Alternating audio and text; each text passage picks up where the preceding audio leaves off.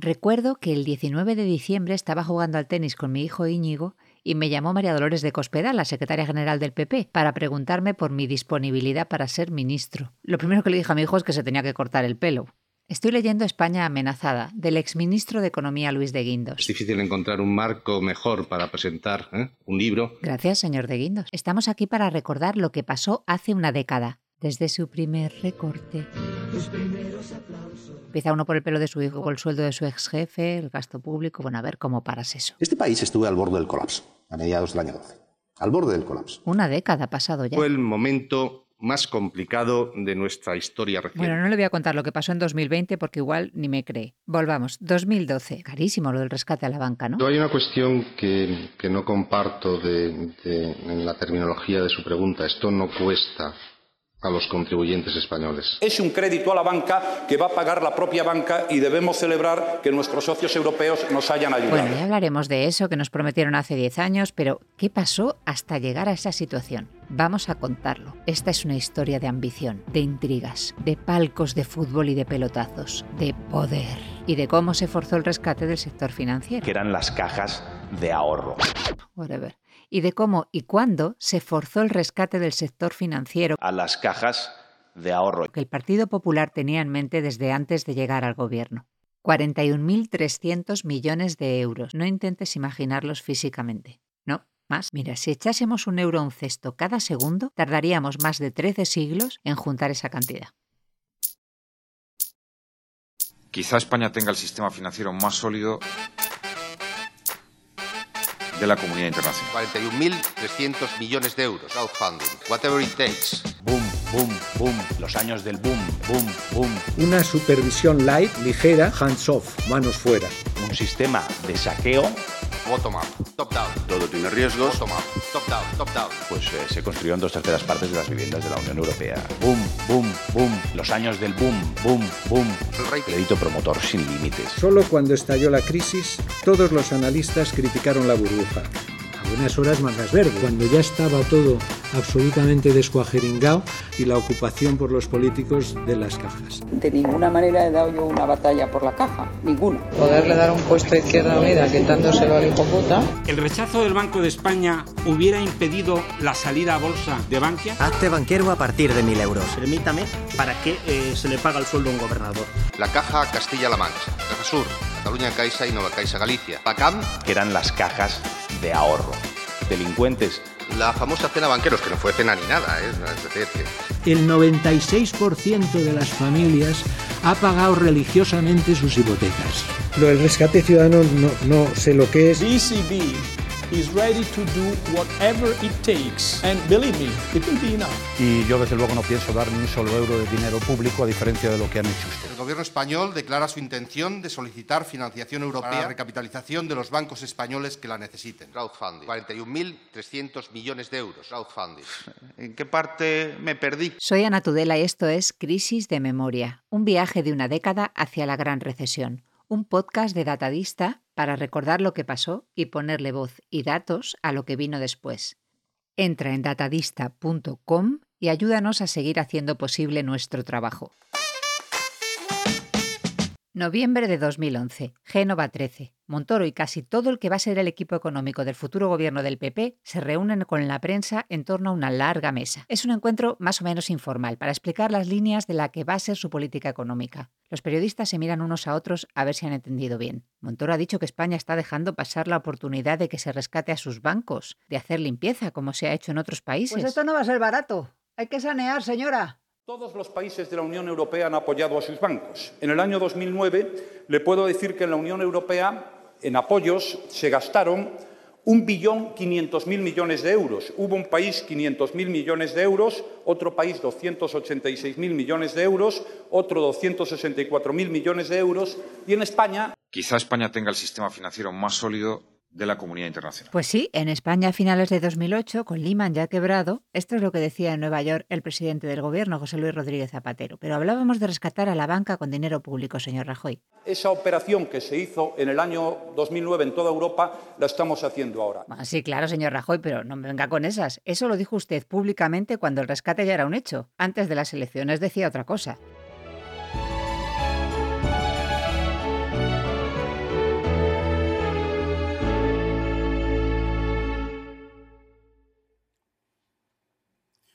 Buenas noches España, buenas noches Europa, buenas tardes América.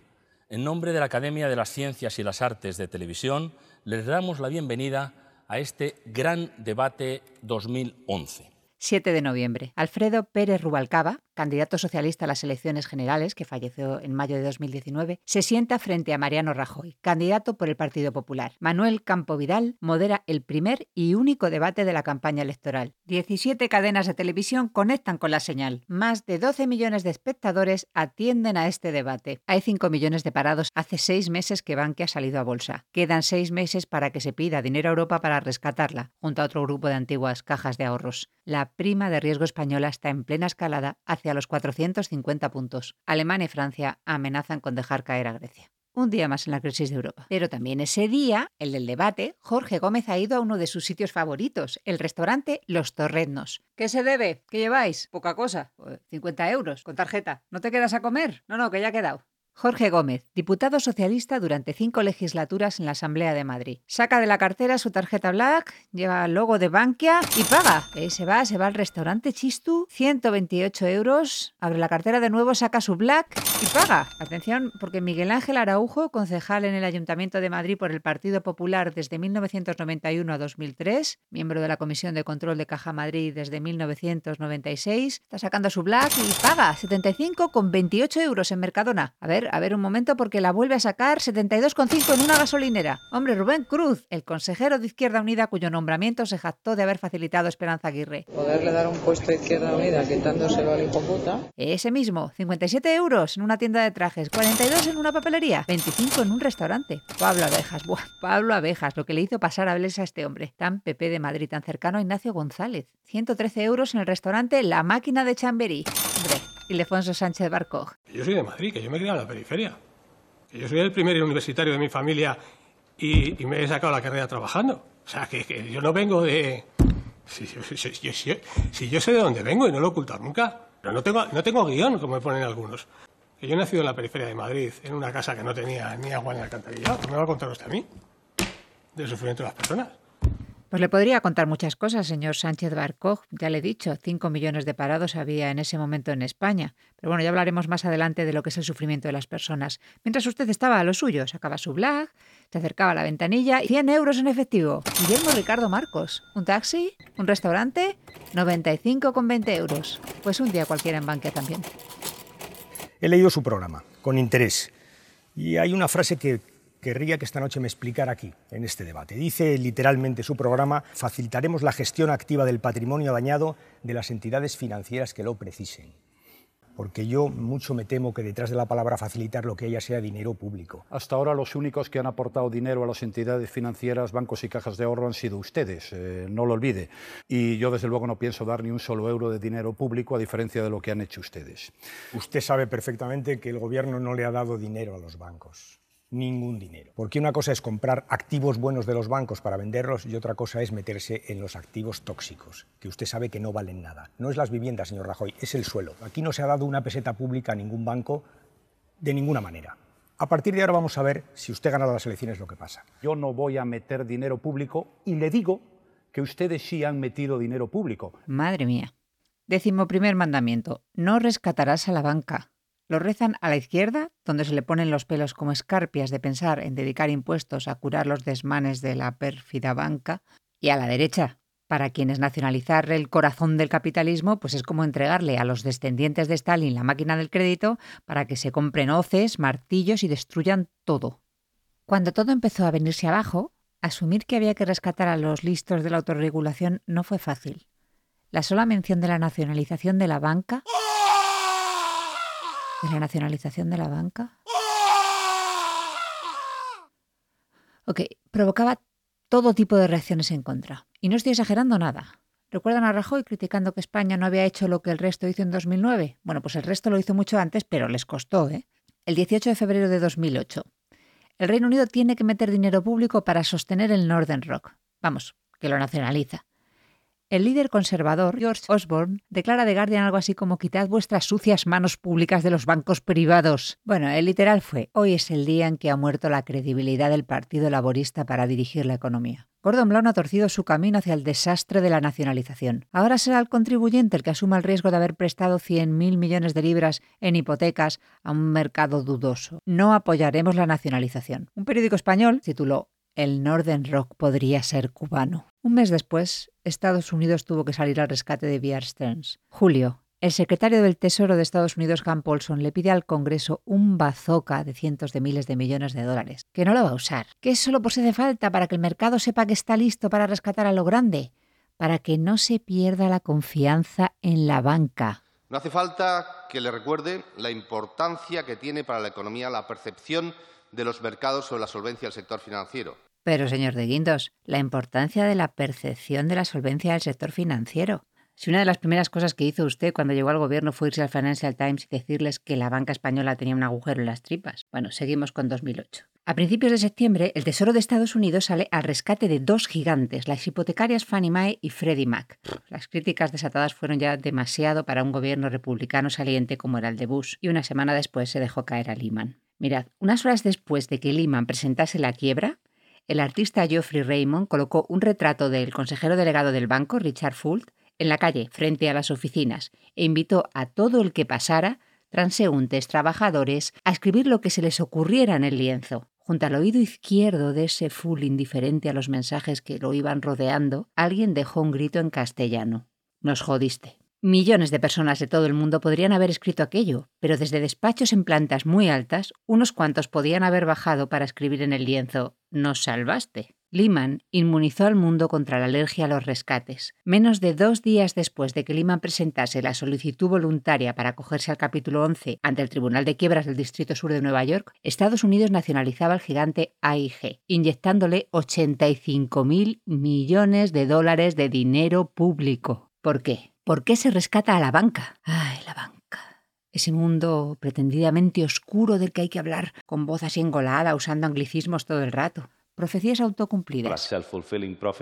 Préstamos dudosos. Non-performing loans. Supervisión, más bien poca. Una supervisión light, ligera y nada intrusiva, hands off, manos fuera. La banca. ¡Qué peligro! Quota danger. ¿Por qué? Porque los bancos crean dinero. ¿Qué dices? ¿Are you insane? ¿En serio? Anda ya. Mira, imaginemos un mundo recién estrenado. Hay un empresario, un mileurista, alguien con bici y alguien que no tiene nada. Lo típico de un mundo por hacer. Al octavo día se crea un banco, el único banco por el momento. Primer cliente, el mileurista con su primer sueldo. Buenos días, quería abrir una cuenta. ¿Cuánto tiene? Mil euros. Venga, vale, firme aquí. Siguiente, el banco tiene en las cuentas de sus clientes, que de momento solo es uno, mil euros. Buenos días, quería un préstamo. ¿Cuánto quiere? Nah, 500 euros, que me voy a comprar una bici. Sí, hombre, sí, firme aquí. Aquí para el seguro, aquí para el plan de pensiones, aquí el aval de la nómina de sus padres. Perfecto. El banco coge 500 euros de los 1000 que acaba de ingresar su primer cliente y se los da. Y el de los 1000 euros tan pancho por ahí a sus cosas de mileurista. Porque en la aplicación de su banco le dicen que sigue teniendo en la cuenta 1000 euros. Vengo a abrir una cuenta para ingresar este cheque de 500 euros que he vendido una bici. Vale, vale, no me cuente su vida. Firme aquí. El banco en ese momento tiene en las cuentas de sus clientes un total de 1.500 euros. Y esto una y otra vez, una y otra vez, una y otra vez. Buah. Imagina que a alguien se le ocurre decir que hay dudas de que el banco pueda devolver el dinero. La persona que ingresó los 1.000 euros de su sueldo y la que consiguió 500 vendiendo su bici saldrán como balas a sacar su dinero. Si nadie toma medidas para evitarlo, el que llegue primero igual lo saca. Al segundo le bajarán la verja en las narices y podrá contar a sus nietos que sufrió un corralito. Pues en España, donde lógicamente hay muchos más bancos y más clientes, no había ahorro para responder de todo el crédito que se dio durante años y años. No había ni suficientes mileuristas, ni clase media, ni trabajadora, ni de alto copete que metiese suficiente dinero en los bancos. Así que los bancos y cajas de ahorros se lo pidieron a los bancos de otros países.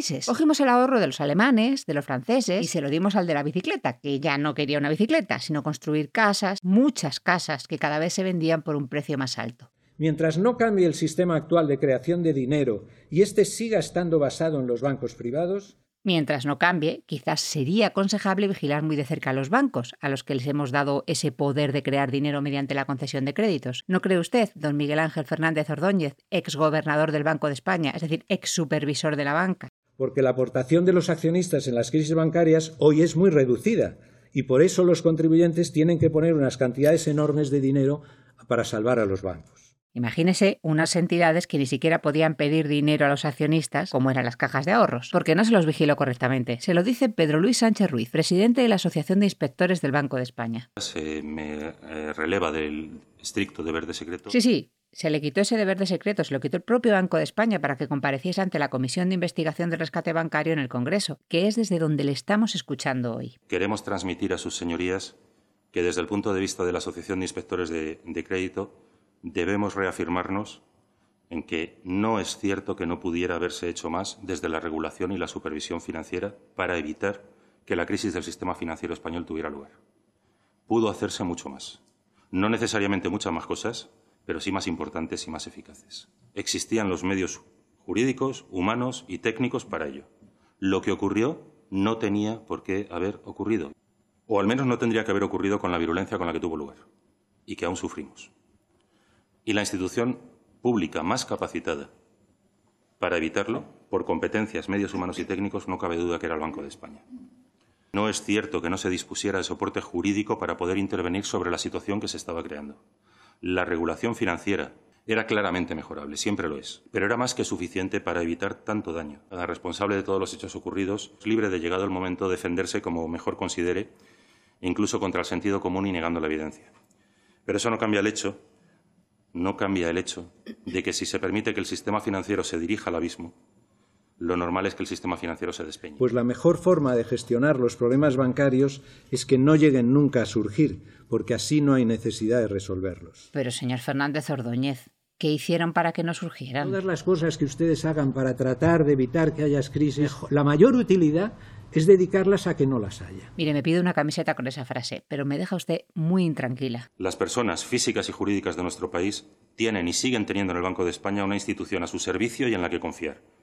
Tan solo es preciso para su buen funcionamiento elegir adecuadamente a quienes deben dirigirla. Uf, ahí queda eso. Tranquilo, señor Fernández Ordóñez, que lo más seguro es que no lo diga por usted. Bueno, no solo por usted. El señor Sánchez Ruiz compareció ante la Comisión de Investigación del Congreso sobre el rescate financiero, entre otras cosas, para hablar de aquella carta que los inspectores del Banco de España remitieron al ministro de Economía, Pedro Solbes, en 2006. Repito, en 2006, para advertir de los riesgos que se estaban asumiendo por la laxitud del entonces gobernador del Banco de España, Jaime Caruana, con el crecimiento desbocado del crédito, especialmente el inmobiliario. La gravedad de la situación financiera en 2006 fue la que obligó a la Asociación de Inspectores del Banco de España a salir fuera del estricto ámbito de nuestra institución y a manifestar parte de nuestro análisis y serias preocupaciones que ustedes han tenido ocasión de conocer. Aún así, de nuevo, Fuimos extraordinariamente discretos para evitar que nuestras opiniones pudieran convertirse en profecías autocumplidas. Y tan discretos. No supimos de la carta hasta años después, con la crisis ya estallada, cuando la publicó Carlos Segovia en el diario El Mundo. Ustedes se la mandaron a Solves en pleno pico de la burbuja. Hombre, el única pega que yo diría es que yo los artículos los escribía en el 2003. Y bueno, en un momento, como he dicho antes, en que la mayoría de la gente negaba la burbuja. Y los inspectores mandan la carta el 2006. Ya está todo el pescado vendido.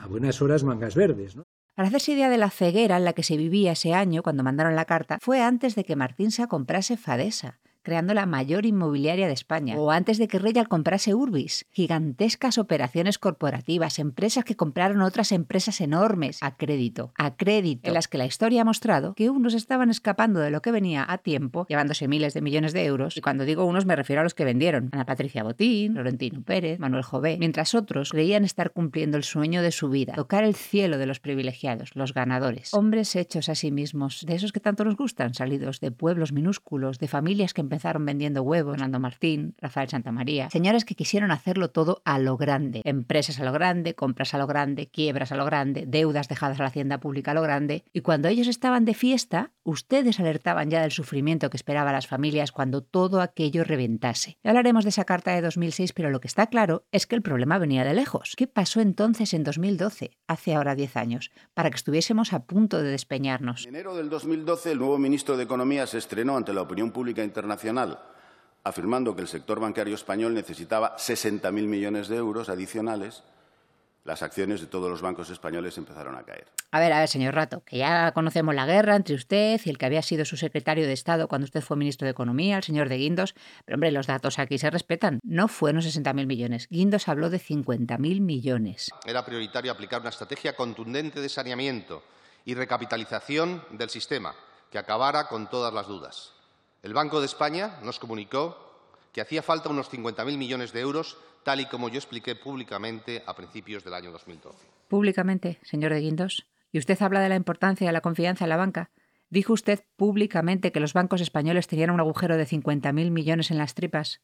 Alguien podría llegar a preguntarse si usted necesitaba de una crisis realmente profunda para poder eliminar el chiringuito que había montado en las cajas de ahorro y, entre otras cosas, echar al principal problema, que era su antiguo jefe, el señor Rato, en eh, Bankia Caja Madrid. Bueno, señor Roldán, que no es por defender al señor Rato, entiéndame, pero el problema era muy anterior a su llegada a Caja Madrid, como demuestra, por ejemplo, la carta de los inspectores. Lo cierto es que Luis de Guindos, a principios de enero de 2012, un mes antes de tener lista la normativa, se sentó con el Financial Times, pequeño periódico local, y les dijo que había que limpiar los balances de los bancos españoles y que las provisiones adicionales necesarias, es decir, el dinero que tenían que coger de sus beneficios o de su capital para tapar el agujero, estaban en torno a 50.000 millones de euros. Los activos problemáticos del ladrillo eran más, añadió de Guindos. 170.000 millones. Pero bueno, ya estaba provisionado un tercio y tomando casos anteriores bastaría con 50.000. Yo no sé, pero en vista de la reacción, yo creo que después de que de Guindos cuantificase el agujero, señor Mercado y señora Mercado ni siguieron leyendo. Porque también dijo que en la mayoría de los casos las provisiones se harían sin problemas, porque la banca española tenía en su mayoría beneficio. El problema seguro era manejable.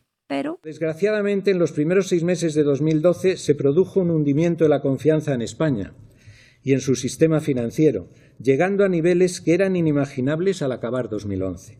Pero, en mi opinión, lo más grave de los primeros meses del 2012 fue la pérdida de confianza en nuestros mejores bancos, con desplomes en sus ratings y cotizaciones en bolsa que a lo largo del semestre fueron los que más cayeron entre los bancos europeos.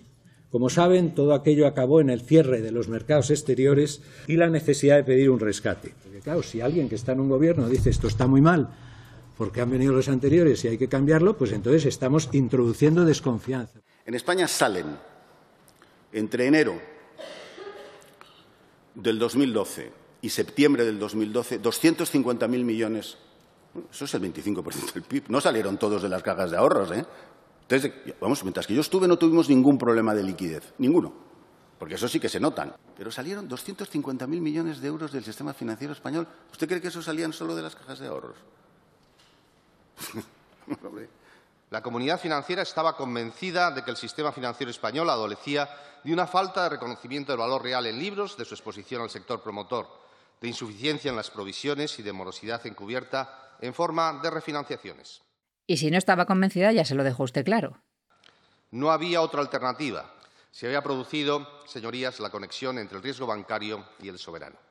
El hecho es que el rescate del sector financiero español no se había hecho en 2009, cuando debe hacerse según ustedes, pero cuando usted dice públicamente en 2012 que hay que ponerse a ello porque el agujero es enorme, ya había estallado la crisis de la deuda pública en Europa. Las primas de riesgo estaban hirviendo, el euro en la cuerda floja. Poner el foco en la necesidad de salvar a la banca con dinero público no era una operación de altísimo riesgo. No había que haberlo hecho con muchísimo más cuidado y rapidez, porque esto empieza el 4 de enero con la entrevista del Financial Times, un mes antes de tener aprobadas ni siquiera las nuevas exigencias a la banca y sus detalles.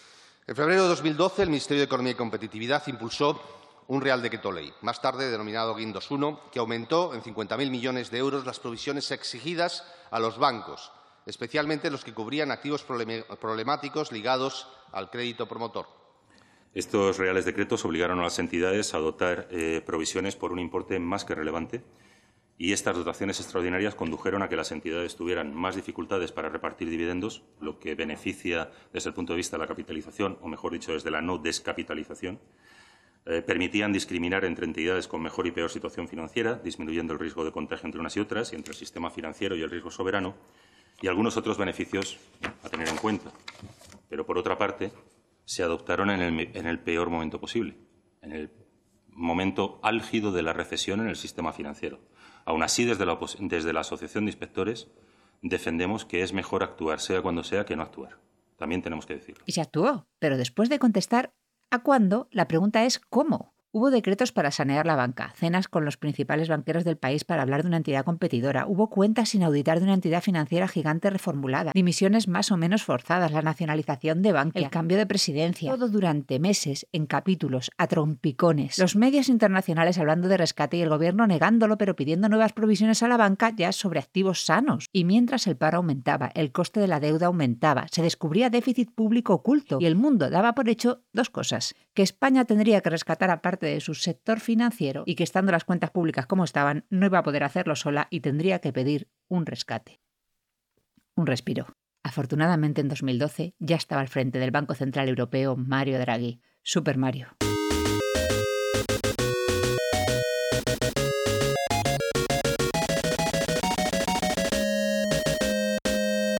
The ECB is ready to do whatever it takes to preserve the euro.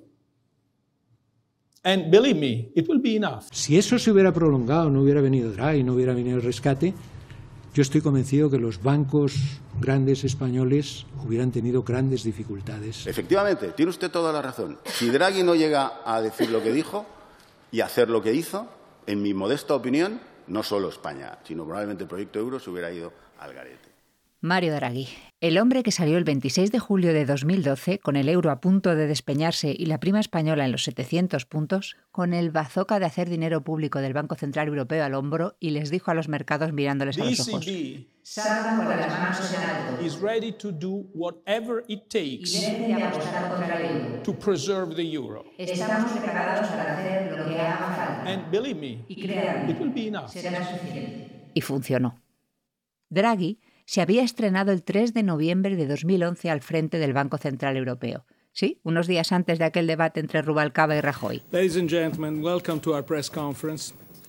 Today is the first time that I have had the privilege and the pleasure of chairing the meeting of the Governing Council of the ECB. Se estrenó bajando los tipos de interés. La cosa pintaba muy mal. La Autoridad Monetaria Europea iba tarde en todo. Draghi demuestra nada más llegar que sabe a qué viene, que él no es Trichet. The Governing Council decided to reduce the key ECB interest rates by 25 basis points. Ese día, Francisco Javier López Madrid, ex consejero de OHL, consejero entonces de Bankia, antes en Caja Madrid en representación de la patronal empresarial, también conocido por ser el compillogui de la reina, también conocido y a la espera de juicio por sus presuntos vínculos con el comisario Villarejo y el acoso a la doctora Pinto, también conocido por sus presuntos vínculos con el caso Lezo. En fin, López Madrid saca su black en un hotel de la cadena Four Seasons y paga 2.186,21 euros. Rodrigo Rato saca su black y paga 765,72 euros en Iberia. Antonio Cámara, consejero de Bankia, propuesta del PP, tintorería, farmacia, FNAC Castellana, el Alcampo de Pío XII, 116,13 euros. Miguel Ángel Abejón, que estaba en la comisión de control, en la comisión de control, a propuesta de UGT, saca su black 112,7 euros en Custo Barcelona de las Rozas. Pedro Bedia, propuesto por comisiones obreras, 109,71 euros en una librería. Rubén Cruz, 109,3 en el restaurante La Vasca. Romero de Tejada, Araujo, Rodríguez Ponga, Paco Vaquero, Jesús Pedroche, gente del PP, del PSOE, de Izquierda Unida, de sindicatos, de la patronal, tiran de black para gastos extraordinarios y cotidianos, sin declararlo Hacienda. Dinero de una entidad que pasa por graves, gravísimas dificultades. Y gastan porque para ellos es lo normal. Llevan años haciéndolo. Hacen ese día, el del debate, antes de las elecciones, después de las elecciones. Pero hay un cambio en el patrón de comportamiento de uno de ellos el mismo mes en que Luis de Guindos anuncia, tras el Consejo de Ministros, las nuevas condiciones que el Gobierno acaba de aprobar para el sector financiero. El día que los anunciados 50.000 millones de euros ya tienen por encima un membrete oficial y no la cabecera de un periódico. Decreto ley de reforma del sector, eh, del sector bancario, también el Consejo de Ministros, ha eh, determinado, ha incluido en el Real Decreto Ley una serie de consideraciones, una serie de preceptos en relación con lo que son los sueldos de los administradores y de los directivos de las entidades de crédito que han recibido ayuda pública. Si vamos a las que tienen asistencia financiera, lo que se denomina el FROB 1, en lo que hace referencia a lo que son eh, los, eh, personal de alta dirección, presidente, consejero delegado o director general, la retribución fija máxima será de 600.000 euros al año. Entre esas entidades que habían recibido asistencia del llamado FROB 1 estaba Bankia. Luis de Guindos llegó al gobierno y le recortó el sueldo a los directivos y ejecutivos de las entidades que habían recibido dinero público. Y el más perjudicado era su antiguo jefe, Rodrigo Rato. De Guindos le bajó el sueldo de 2,3 millones de euros al año a 600.000 euros. Ese mismo mes, Rato cambió el patrón de uso de su tarjeta Black. Antes de ese momento la había utilizado la inmensa mayoría en comercios y restaurantes, solo una vez para sacar dinero de un cajero. Pero desde febrero de 2012 empezó a hacer reintegros sistemáticos de 1.000 en 1.000 euros. Sacó 1.000 el 22 de febrero, otros 1.000 el 23, otro tanto el 27, 1.000 más el 28. Sacó en marzo de 1.000 en 1.000 y en abril. Los últimos 1.000 euros en cajero los saca el 5 de mayo, dos días antes de su atropellada dimisión. Rato gastó con su Black 99.054 euros. De cajero sacó algo más de 16.000 euros, casi todos en esos primeros meses de 2012 que fueron sus últimos meses en Bankia. La Black es por el momento el único motivo por el que ha ido a prisión. Devolvió el dinero y, por supuesto, cuando compareció ante la Comisión del Congreso antes de la sentencia sobre las Black, aseguró que nunca le vio ningún problema. Cuando yo llego a Caja Madrid, a mí no me informa nadie de que esas tarjetas tienen ningún problema. Esas tarjetas no las daba yo, las daba en la, en la Secretaría del Consejo. Que ahí hubo eh, errores, no los voy a negar, ya los estoy pagando, aunque solo sea desde el punto de vista reputacional. Eran unas tarjetas de gasto que mmm, yo no, consulté nunca. Respecto al decreto de Luis de Guindos no fue suficiente, ni generó confianza. Al contrario, lo que ocurrió en los meses siguientes estuvo a punto de llevarse el euro por delante. Se hiciera lo que se hiciera, la mecha de una bomba gigantesca seguía consumiéndose a toda velocidad en las tripas de la banca española. Se había encendido muy pronto y no fueron las familias viviendo por encima de sus posibilidades. Esa es una de las mayores falacias de la historia de la crisis. Como les dijo un banquero a los periodistas off the record en 2003, las familias españolas dejan de comer antes que dejar de pagar su casa. Eh, el problema por el cual han caído sobre todo cajas y esto ha sido por la promoción y por la construcción, no por las familias. Quien dejó de pagar en masa sus créditos en cuanto estalló la crisis y generó el tremendo agujero de la banca fueron los promotores inmobiliarios y las constructoras. Seguramente aquello llegó a algo verdaderamente tremendo. En diciembre de 2007, la morosidad de los créditos concedidos por la banca a promotoras inmobiliarias era del 0,53%, 1.599 millones de euros de dudoso cobro. Nada. Seis meses después, junio de 2008, antes de lo de Lehman, ya era casi del 2%, 6.203 millones de euros en créditos de dudoso cobro. Diciembre de 2008, cuando Zapatero iba diciendo lo del sistema más sólido del mundo, ya era el 6,11%, 19.416 millones de euros de dudoso cobro, diciembre de 2011. La morosidad del sector promotor estaba ya en el 21,42%, 64.000 millones de euros en impagos. Y si miramos la construcción se añaden otros 19.000 millones. ¿Y las familias? La morosidad de las hipotecas de las familias, a pesar de que el paro superaba el 20%, no llegaba entonces ni al 3%. Es que las la, subprime tenía morosidad del 40, del 50%. Y la morosidad más alta que se llega en España de, hipotecas, pues yo creo que debe ser del 3-4%. O sea, el 96% de las familias ha pagado religiosamente sus hipotecas. Y esto no se lo podía creer nadie. Y llegaban los americanos y decían, oiga, ¿cómo me dice usted que en España la gente paga? Si además ustedes son más pobres, tiene una crisis, tiene no sé qué. Pues lo siento mucho, pero pagan. Probablemente por razones que se han querido cambiar y que yo he visto, de que uno se queda sin la casa, de que además le persiguen luego con la nómina, probablemente por razones que a lo mejor no son las mejores desde el punto de vista social y ustedes eh, eh, estudiarán cómo cambiarlas. ¿No? Seguramente. Pero desde el punto de vista de la solidez de, de la banca española, Señor Fernández Ordóñez, ¿sabe lo que decía usted en febrero de 2012 sobre esas familias que pagaban religiosamente sus hipotecas cuando los estadounidenses se sorprendían porque eran pobres? Que había que bajarles el sueldo. Lo de que yo digo que se tenían que bajar los salarios y tal, eh, hombre, se puede decir porque indirectamente las negociaciones de empresa hubieran llevado una mayor responsabilidad y por tanto me puede achacar y veo muy difícil que sin bajadas de salarios no se hubiera caído. ¿Cómo? No he entendido nada de lo que ha dicho. Por cierto, yo me lo bajé el 15%. Cierto, usted se bajó un 15% los 194.148 euros que cobraba al año. Pasó a cobrar 165.026 euros. No es nada. Ganaba mucho. Poco no era. Y me lo gané, sin tener que bajármelo, porque no estaba obligado por lo que obligaron a los ministros. Pero la verdad es que lo hice. Usted hizo muy bien su trabajo de supervisión y encima se bajó el sueldo. Eh, soy el único gobernador que ha ganado menos que el anterior y menos que el siguiente. Pero bueno, eh, eh, gano mucho, Dejémoslo ahí, si le parece. Rato salió de Bankia dos años y tres meses después de haber sido nombrado presidente de Caja Madrid. Llegó en teoría para cerrar una dura guerra por el poder en la caja, Una guerra cuyo comienzo está concentrado como una pastilla de Becren en un correo enviado el 1 de febrero de 2008 a su antecesor, Miguel Blesa, en el que se menciona a rato y que tiene como asunto la siguiente frase: una historia para destruir después de ser leída. Pero esa guerra, que implica empresarios, sindicatos, políticos de todo signo y nivel territorial, te la vamos a contar en la próxima entrega. El Partido Popular de las Autonomías estaba ferozmente en contra y hicieron una presión enorme ¿no? al, al, presidente Rajoy para que no saliera eso. ¿Por qué? Porque perdían las cajas. Bueno, pues sabe usted que eh, a los dos días eh, eh, hubo dos comunidades autónomas, Galicia y Madrid, gobernadas por el PP, que llevaron el tema al Tribunal Constitucional porque se les quitaba esas competencias. Y yo como, aunque no soy del PSOE, pues uno tiene unos ciertos sentimientos, dije, hombre, es increíble, ¿no? A los dos días, la Comunidad de Cataluña y de Andalucía, gestionadas por el PSOE, llevaron al Tribunal Constitucional también el tema. Lo único que puedo decir es una conversación que quiero olvidar con el señor Camps para que no, para que no interviniéramos la CAM. Que se negaban a hacer fusiones interregionales, no, no se rían ustedes. Se negaban absolutamente, cada caja no podía ir a otra caja, no podía ir a otra región y no podía y tal. Y sin embargo, se hicieron todas fusiones interregionales, a la excepción de las cajas gallegas, asunto por el que felizmente no me han preguntado. La comunidad autónoma, porque uno mira el Parlamento gallego y no solo era el señor Feijóo, ya había una idea muy grande de la galleguidad y de todo esto. ¿no? Eso costó mucho dinero. Resulta que las cajas gallegas han costado 9.000 millones, la comunidad autónoma de Galicia no paga. O usted le deja la decisión de vetar fusiones a la comunidad autónoma de Galicia y si sale mal el presupuesto de la Comunidad Autónoma de Galicia paga 9.000 millones, o usted no le deja, que es lo que tenemos ahora y me parece más correcto, y si usted se equivoca, Banco España o quien sea o tal, el Estado paga. Recuerda que en la zona de crisis de memoria de Datadista tienes los gráficos, los documentos y el guion de este capítulo, con la referencia a dónde, cuándo y por quién se dijo cada una de las frases que aparecen en el capítulo y la fuente de los datos. Suscríbete a Datadista, ayúdanos a seguir contando la historia, para que no se borre.